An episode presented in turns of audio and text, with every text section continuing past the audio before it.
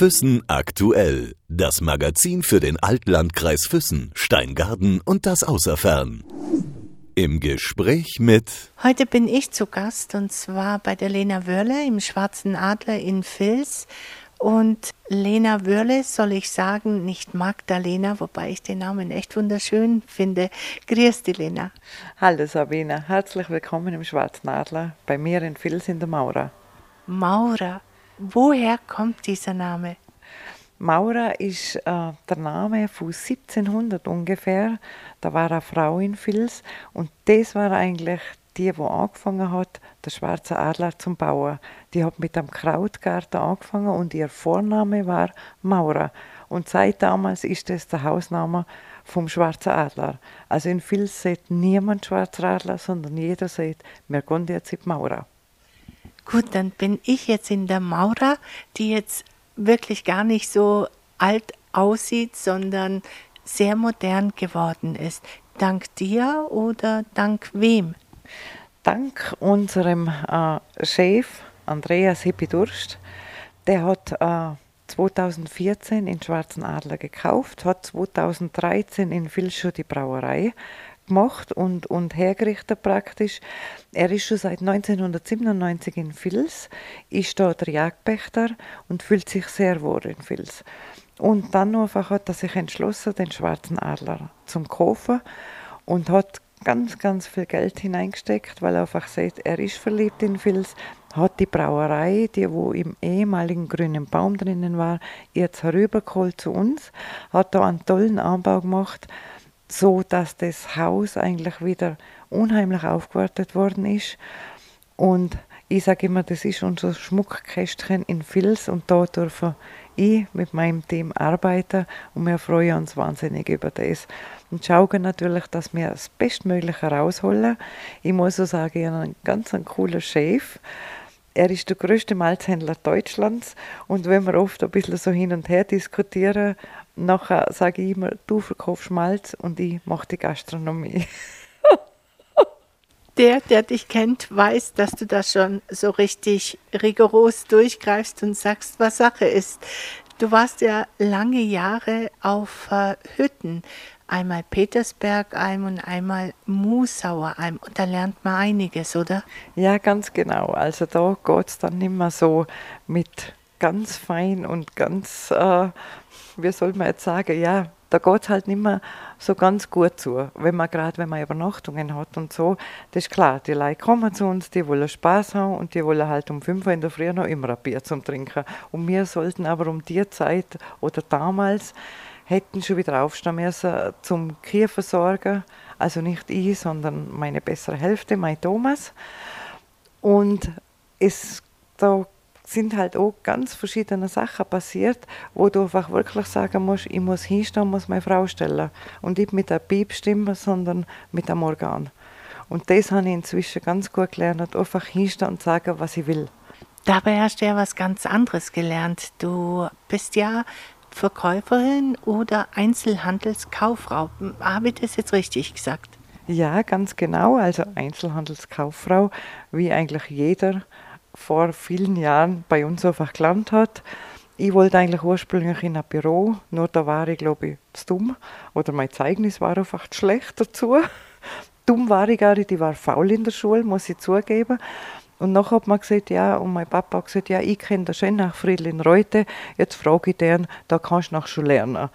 Und da hat äh, das war ein Tapeziererbetrieb und Kinderwege hat es da gegeben. Also ich habe dann Vorhänge, Teppiche und Kinderwege verkauft.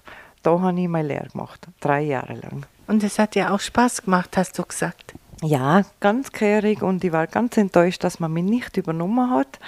Aber dank dem vielleicht bin ich dann danach sofort in die Gastronomie. Manche sagen einmal Gastronomie, immer Gastronomie. Trifft es dann bei dir richtig zu? Ganz genau. Gastronomie, sage ich immer, das ist ein, eine, ein Liebe- und Hassjob. Einmal liebt man die Gastronomie und im nächsten Moment hasst man sie. Aber ich glaube, jeder, der wo von Herzen gastronomisch weiß, was ich mit dem meine. Es ist, ja, die Gastronomie muss man leben. Und du lebst sie so, wie ich dich sehe, auf jeden Fall. so wie ich ein bisschen recherchiert habe, war das ungefähr 1996, wo du auf die Petersbergalm gegangen bist und da warst du circa sechs Jahre.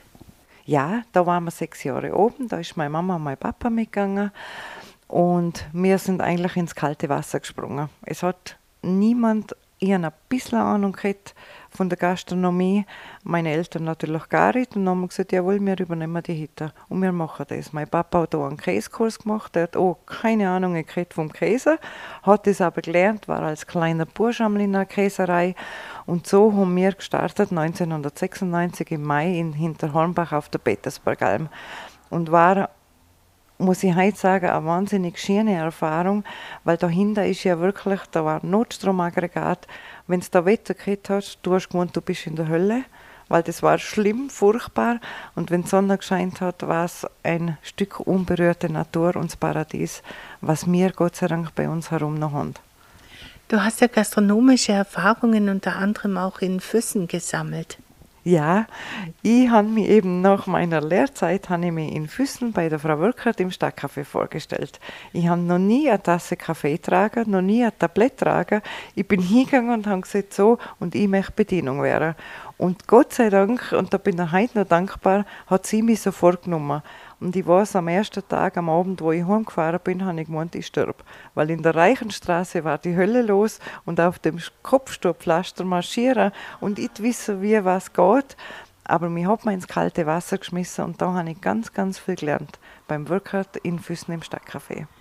Mei, Lena, du hast jetzt so viel Werbung gemacht für alle. Das bin ich ja gar nicht gewohnt von dir. Also, wir haben jetzt ganz viel erwähnt, wo und was und wem du alles dankbar bist. Also, ich glaube, die freuen sich. Also, entweder hast du wirklich ein gutes Verhältnis zu allen noch. Also, nehme ich mal an, ja. siehst du dem TV-Werker da ab und zu? So zwischendurch, ja, sehe ich sie noch. In letzter Zeit, jetzt seit ich eben da Geschäftsführer bin im Schwarzen Adler weniger, weil ich auch fast keine Zeit mehr habe. Aber wir sind ganz gut auseinandergegangen und haben immer einen ganz engen Draht noch zu der Frau Wirklichkeit. Ich habe eine spezielle Frage und zwar, du warst ja danach, bist ja zu Musauer Alm gegangen oder hast die Hütte mit einem Thomas übernommen und wolltest dort quasi zurück zur Natur. Wie hast du dir das vorgestellt? Ich meine, es ist ja mitten in der Natur. Genau, das war eigentlich unser Ziel, weil für uns war damals, weil wir dann gewechselt haben zur Musauer Alm, ist ja knappe fünf Kilometer von unserem daheim weg das war eigentlich für mich dann, oder habe ich mir immer gedacht, von da aus gehe ich in die Rente.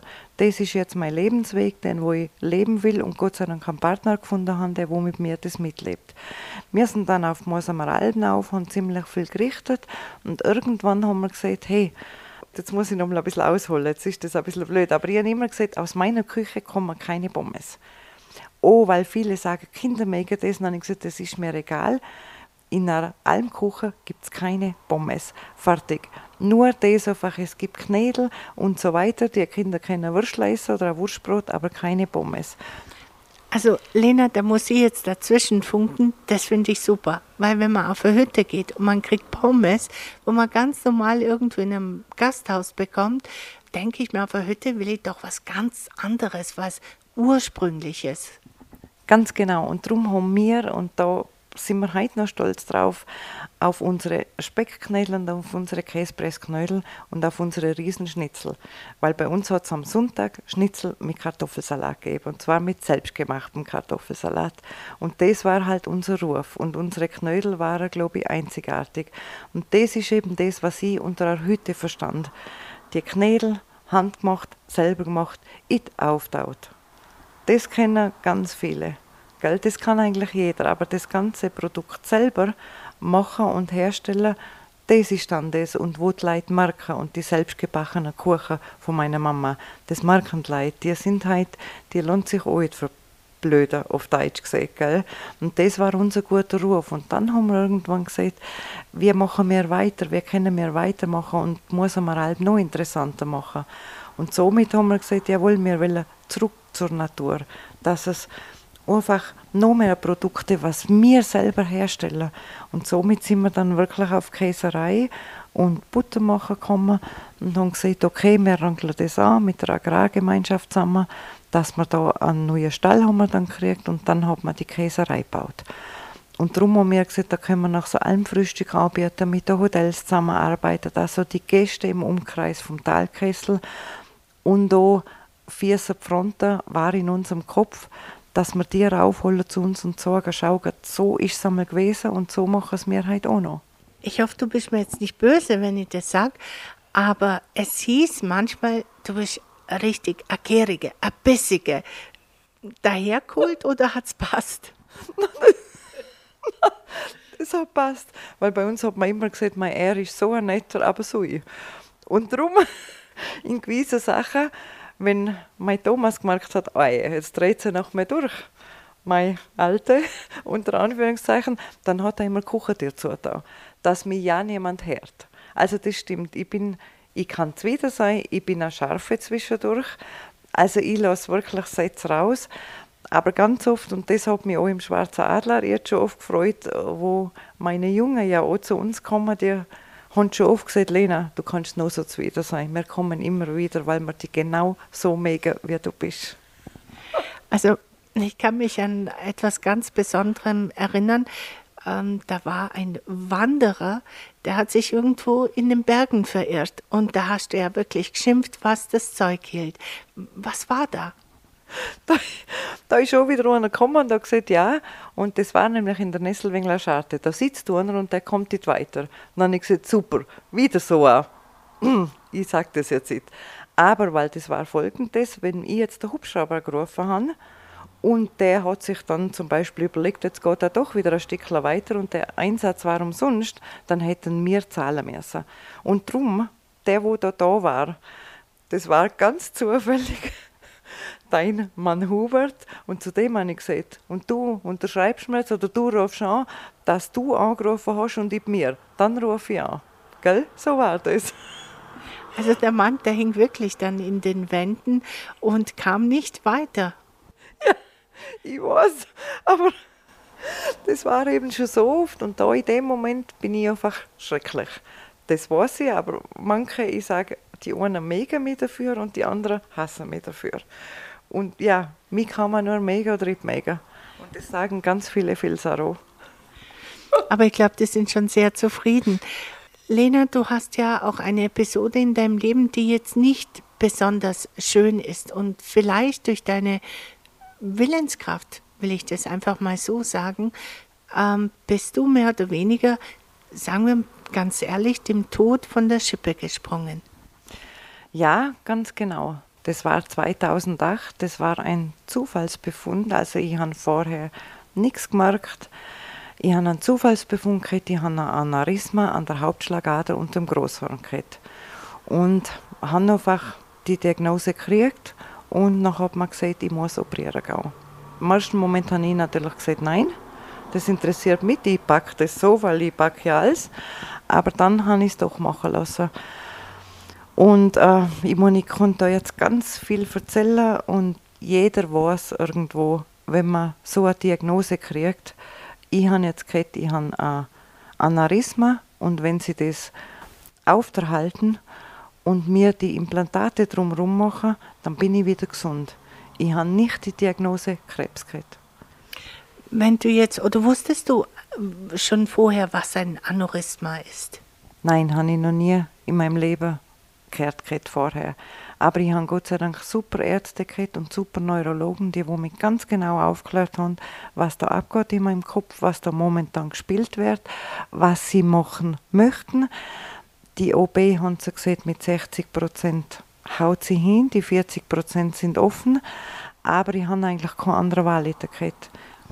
Der Arzt hat ja zu dir gesagt, ähm, du sollst, er gibt dir noch mal zwei Wochen, hattest du, glaube ich, gesagt, Zeit, um alles zu regeln. Wenn man das hört und äh, man weiß, man hat nur zwei Wochen Zeit, um sein Leben irgendwo zurecht zu biegen oder irgendwie sein Leben in die Bahnen zu lenken, dass wenn dir was passiert, ja, alles geregelt ist. Wie geht man damit um? Ja, mein Thomas hat zu mir gesagt, ich bin gelaufen wie ein Zug auf Schienen.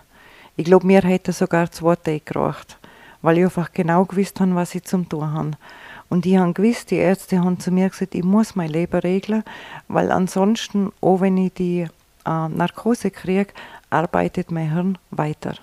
Und ich habe genau gewusst, das darf ich weiterarbeiten, weil wenn die den Kopf aufmachen, und so haben sie mir damals gesehen, das Hirn ist noch so unerforscht, dass die wissen nicht in dem Moment, wenn sie meinen Schädel aufschneiden und praktisch den auseinandertieren, was da mit dem Druck passiert. Und die haben gesagt, umso ruhiger ich bin und mein Hirn ist, umso bessere Chancen haben sie, mich einfach zum gesund machen, sagen sie.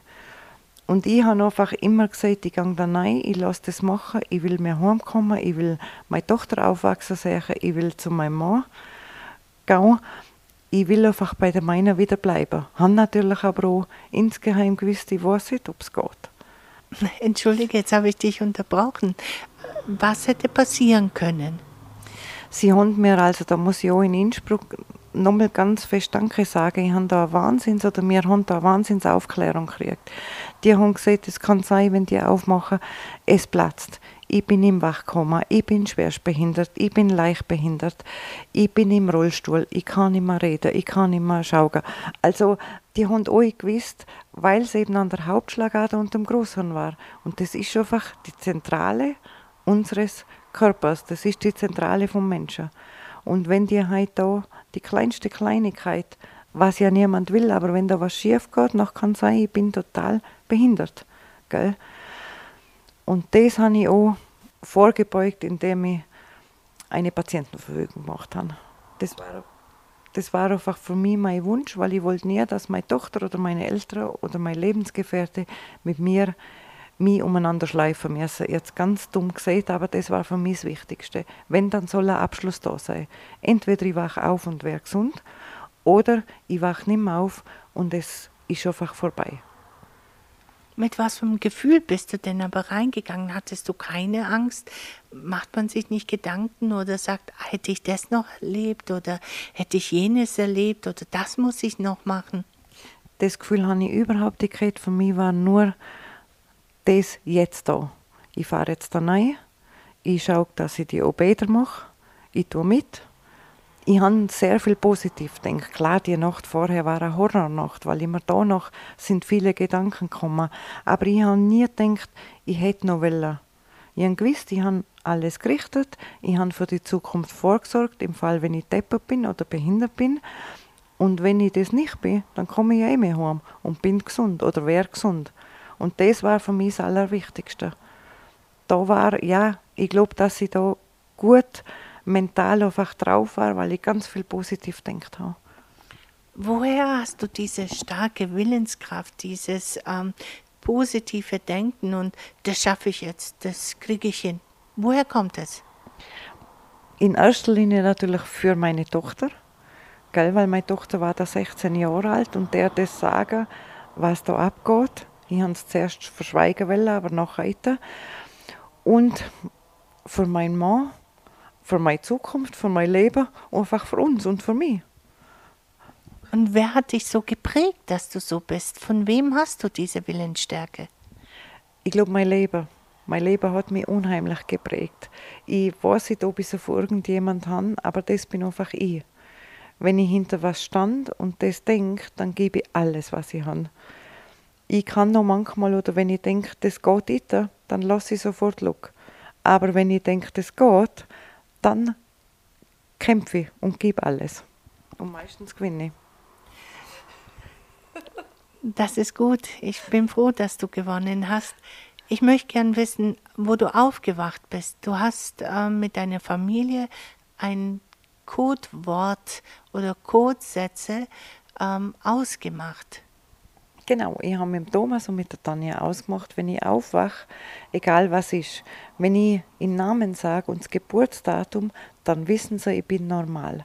Es ist alles gut gegangen. Also noch ist egal, was nachher noch kommt, aber sie wissen, der erste Gedanke oder ich weiß, wer sie sind und ich weiß die Geburtsdatum. Und das habe ich Gott sei Dank ausgebracht in dem Moment und die haben beide erleichtert sein können und haben gewusst, jawohl, passt. Das ist das, was wir ausgemacht haben und sie ist normal.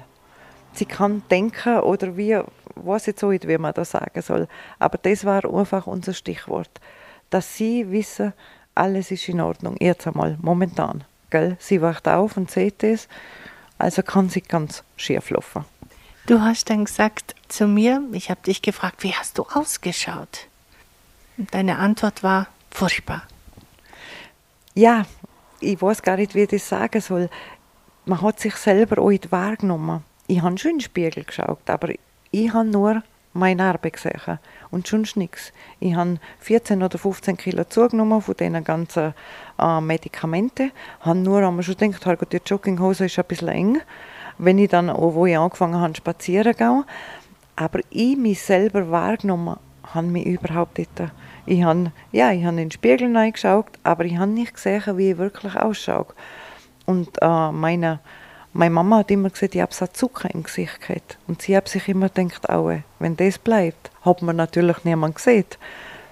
Aber wie gesagt, ich habe für mich selber, ich habe mich nicht wahrgenommen. Ich war nur froh, dass ich daheim war. Aber durch deine Willensstärke, sagen wir mal so, und ähm, dein, wie du vorhin sagtest, du kannst auch mal laut oder Tacheles reden, bist du auch mal im Krankenhaus ähm, schon ein bisschen lauter geworden, aber die hatten ja gar keine Schuld daran. Es waren die Medikamente, sagtest du. Ja, ganz genau. Oder meine Tochter hat mir auch erzählt, die hat mir immer was Süßes mitgebracht und hat mir das schön auf den Teller gerichtet und ich habe dann sei laut geworden. Ja, mit dem habe ich doch heute genug und warum ich die ganze Schachtel Keks kriege und auch zu die Schwester, also quasi, die bringen mich um und, und aber das war einfach alles von die wirklich von die wahnsinnig vielen Medikamente. Dann ich zwar noch gemerkt, es stimmt nicht, ich habe aber nicht gewusst was. Und du bist ja hilflos. Ich bin auf der Intensivstation gelegen, in dem Gitterbett drin, keine Ahnung, was jetzt da passiert. Aber dann hat mich Gott sei Dank meine Schwester aufgeklärt. Die hat mich angerufen, meine Schwester ist Krankenschwester und die hat mich dann beruhigen können indem dass er mir das genau erklärt hat, was da jetzt passiert ist. Aber du musst es trotzdem nur loswerden und sagen, hol mich mit dem Hubschrauber ab. Ja, genau. Ich habe gesagt, nein, die holen mich, weil die bringen mich um, die wollen mich umbringen. Und die ist natürlich auf der anderen Seite, hat sie wahrscheinlich einen Lachkrampf gekriegt, weil sie sich gedacht hat, genau das ist meine Schwester mit dem sturen Grind. Und auf der anderen Seite hat sie gewusst, sie muss jetzt mir einreden, einfach, oder nicht einreden, sondern die Wahrheit plausibel machen, dass sie ruhig wäre. Und genau in der Nacht, es ist jetzt eigentlich zum Lachen, ich habe einen Verband auf der Intensiv und am nächsten Tag bin ich mit einem Pfeilchen aufgewacht, weil ich so da habe und bin auf einen Wasserkrug drauf geflogen. Und der Freundin hat dann, die kam ja zu Besuch, sagtest du, und hat dann lachen müssen. Klar, die ist in die Intensivstation und hat einen Lachkrampf gekriegt. Dann hat sie gesagt, typisch du warum hast du ein Pfeilchen? Gell? Also die hat schon gewusst, dass ich normal keins habe, aber da habe ich halt uns geredet. Und hat das erzählt und hat gesagt, ja, genau so bist du. Was hat dieses neue Leben oder nennen wir das einfach mal Neugeburt mit dir gemacht? Hast du das Leben aus einem anderen Blickwinkel gesehen? Komplett, ja. Ich bin noch von dem Zeitpunkt, früher war ich aufbrausend und ja, ich habe immer geschrien und habe mich über alles aufgeregt und war immer die, die ein riesen Maulwerk gehabt hat. Heute bin ich, ich habe schon noch, also ich stand schon noch zu meinen Sachen, aber ganz viele Sachen, die gehen an mir spurlos vorbei. Also wo ich mir denke, mei, was regelt, da denke ich über solche Kleinigkeiten auf. Das ist vielleicht manchmal nicht gerecht zu den anderen Menschen, aber für mich selber, das sage ich nicht. Nur für mich selber denke ich immer, die regen sich wegen irgendeiner Kinkerlitzchen auf, die wissen doch gar nicht, wo es eigentlich lang geht im Leben. Und ich sage einfach auch, ich bin ruhiger geworden, ich ruhe viel mehr in mir durch das Ganze. Oder wenn ich wieder einmal merke, jetzt überhole, jetzt will ich mich selber wieder überholen und das und das und das, dann denke ich mir, hey, denk einfach daran, wie gut es dir geht. Oder tu langsamer. Und ich bin nicht so wichtig, wie ich immer muss ich hoffe, ich habe das jetzt so richtig erklärt, aber einfach und da aber kommt dann wieder der Moment, wo ich mir denke, ich konnte schon gar nicht mehr leben, aber ich lebe und ich lebe gut. Und ich muss aber auch langsamer tun, weil ich habe schon mal sowas gehabt Und ich will nie mehr, dass sowas kommt in meinem Leben. Gell?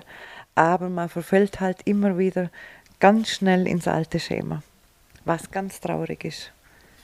Du hast ja jetzt äh, vier Platten im Kopf. Das heißt, das Aneurysma hat man nicht entfernt, sondern man hat es geschützt. Mhm. Also nicht vier Platten, sondern vier Ringe. Durch die OB hat man praktisch diese Aneurysma, ist ja Aussackung an der Schlagader praktisch. Das hat man jetzt gebannt durch vier Metallringe. Also das sind jetzt das ist ein ganz eigenes, äh, also es rostet nicht, braucht niemand Angst haben. Das ist ein ganz eigenes Material, was da drin ist. Und somit ist die Gefahr gedämmt, dass das äh, platzen kann. Ich habe zwar jetzt, wie gesagt, das war 2008, ich für mich bin gesund und ich denke da nie mehr drüber nach. Aber jetzt vor kurzem, weil letztes Jahr hat mir mein Thomas zum Geburtstag an dann dem Fallschirmsprung geschenkt und den wollten wir eigentlich jetzt einlösen.